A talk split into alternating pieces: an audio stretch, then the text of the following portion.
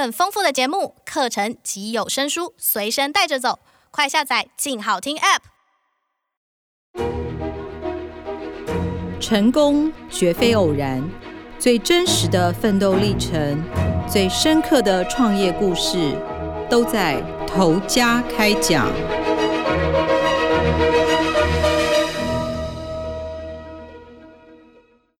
各位听众，大家好，欢迎收听由静好听与静周刊共同制作播出的节目《投家开讲》，我是静周刊财经人物组记者王小军。在节目开始前，也提醒大家，《投家开讲》有自己的 Podcast 频道喽，欢迎大家订阅追踪。受到疫情影响哦，其实大家都发现哈，餐饮业其实就是这个海啸第一排嘛，蛮多的店家在前一段时间就是面临客人骤减，甚至生意都撑不下去。不过也是有人在这个时候哈，勇于逆势拓店。今天我们要来分享的这个故事呢，这个老板是一个陆配，他叫做万碧霞，他开的店呢叫做万兆香万家老街猪脚。起始店其实是在大溪，不过现在哦，在短短的几年之间，它已经有三家门市。在今年八月，疫情才刚解封没有多久的时候呢，他又创了新品牌，一个叫做“好运来猪脚”的店。所以，其实他现在他自己已经有四家店了。不过，这个老板娘呢，她很厉害哦，她其实是靠着自己打工存的十万块第一桶金来做这个创业起家，然后甚至靠着卖猪脚帮忙先生还了将近千万的债务。如今呢，夫妻同心一起打拼的故事。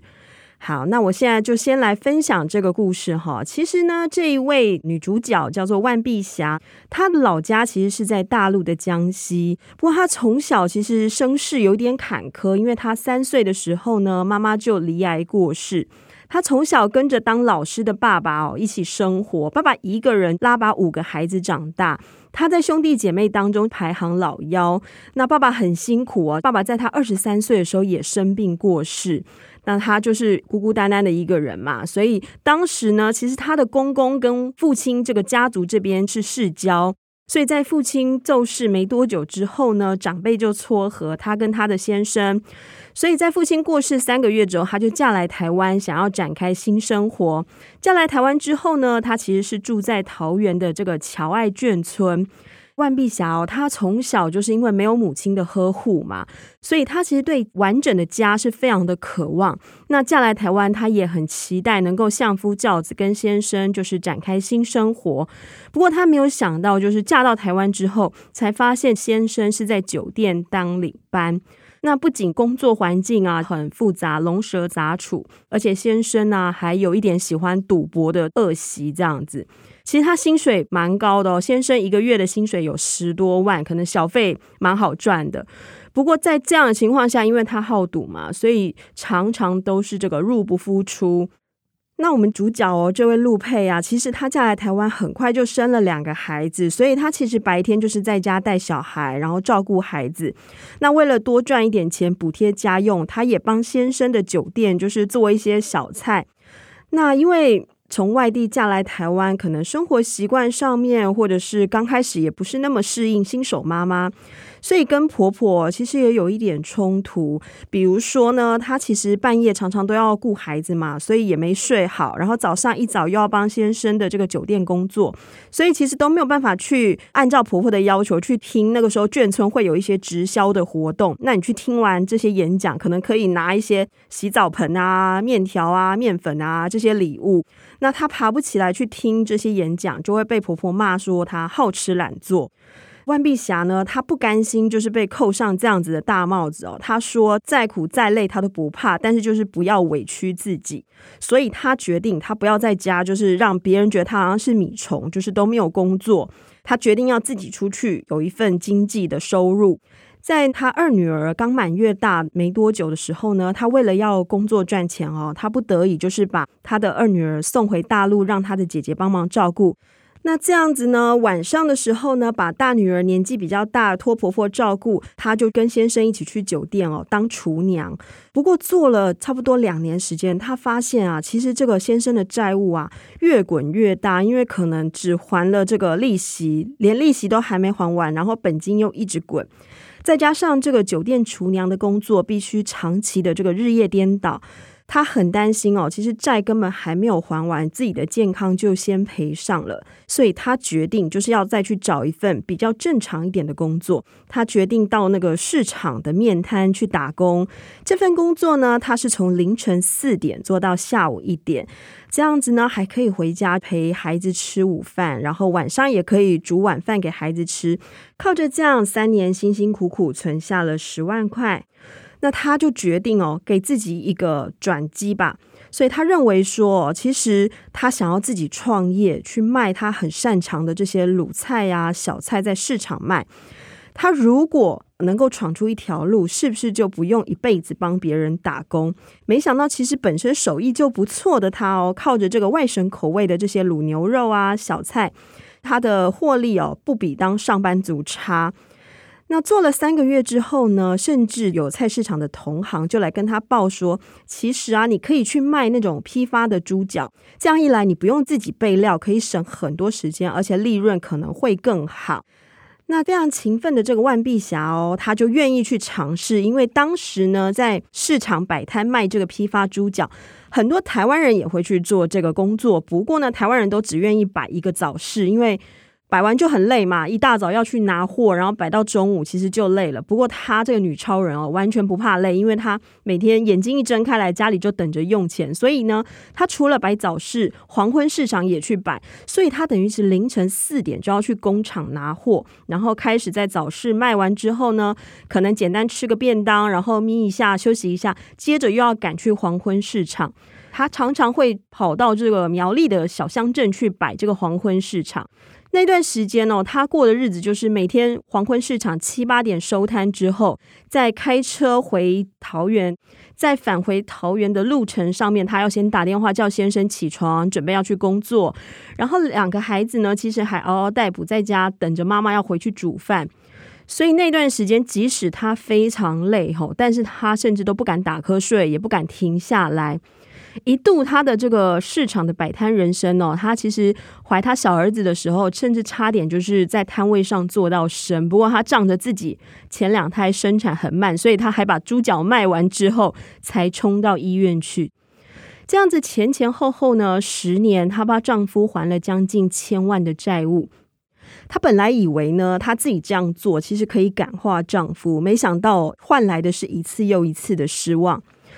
最后呢，她决定就是跟丈夫摊牌，她想要离婚，因为呢，她觉得她不是在先生最惨的时候求去，而是陪着先生花了十年，还了将近千万的债务，债已经还的差不多，她很努力，然后也愿意吃苦，但这样的日子哦，她看不到彼此的未来。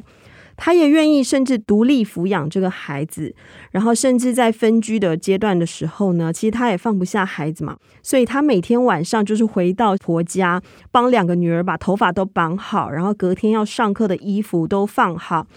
全部都安顿好之后，她才去借住朋友家。这样一段时间哦，其实也让这个先生家哦感受到她的好，所以婆婆还主动打电话劝和。先生也承诺哈，就是他要辞去酒店的工作，跟着太太一起在市场摆摊卖猪脚，夫妻一起同心努力。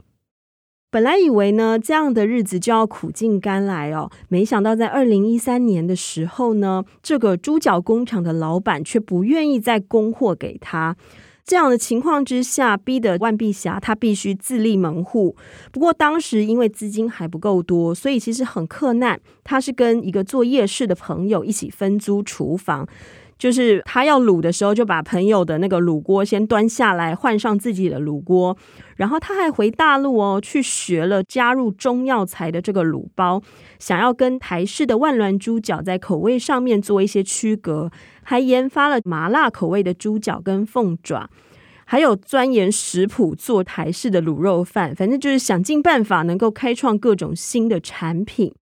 那万碧霞哦，不止自己做来在市场摆摊哦，甚至其实全盛时期哦，有二十多个市场摊位的人都来跟他拿货。他的猪脚还卖进了百货公司的美食街，还做宅配，拓展各式各样的通路。那其实呢，在市场的摆摊人生哦，他也很梦想，就是要有一间自己的店。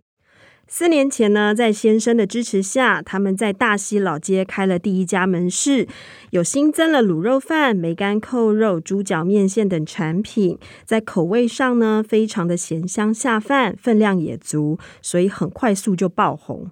所以在隔年的时候呢，他们又在中坜跟新庄连开了两家店。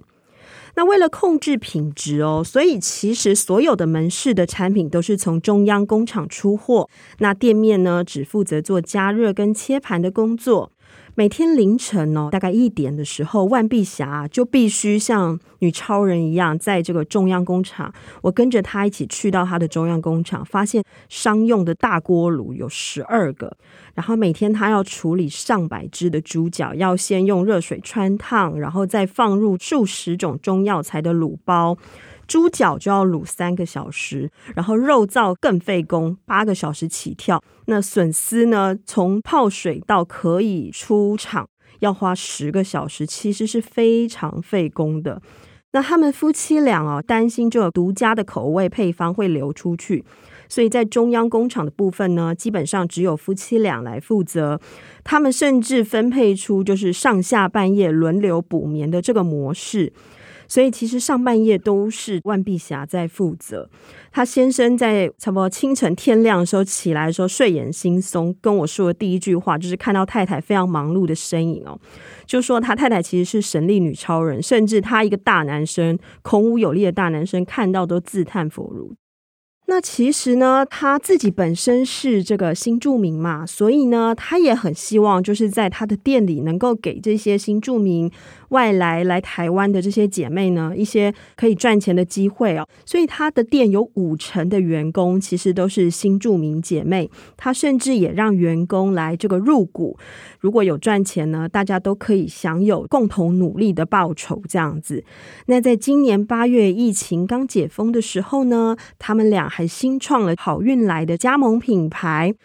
透过自己的努力啊，万碧霞终于靠着这个猪脚呢，闯出自己的新人生。如今终于苦尽甘来。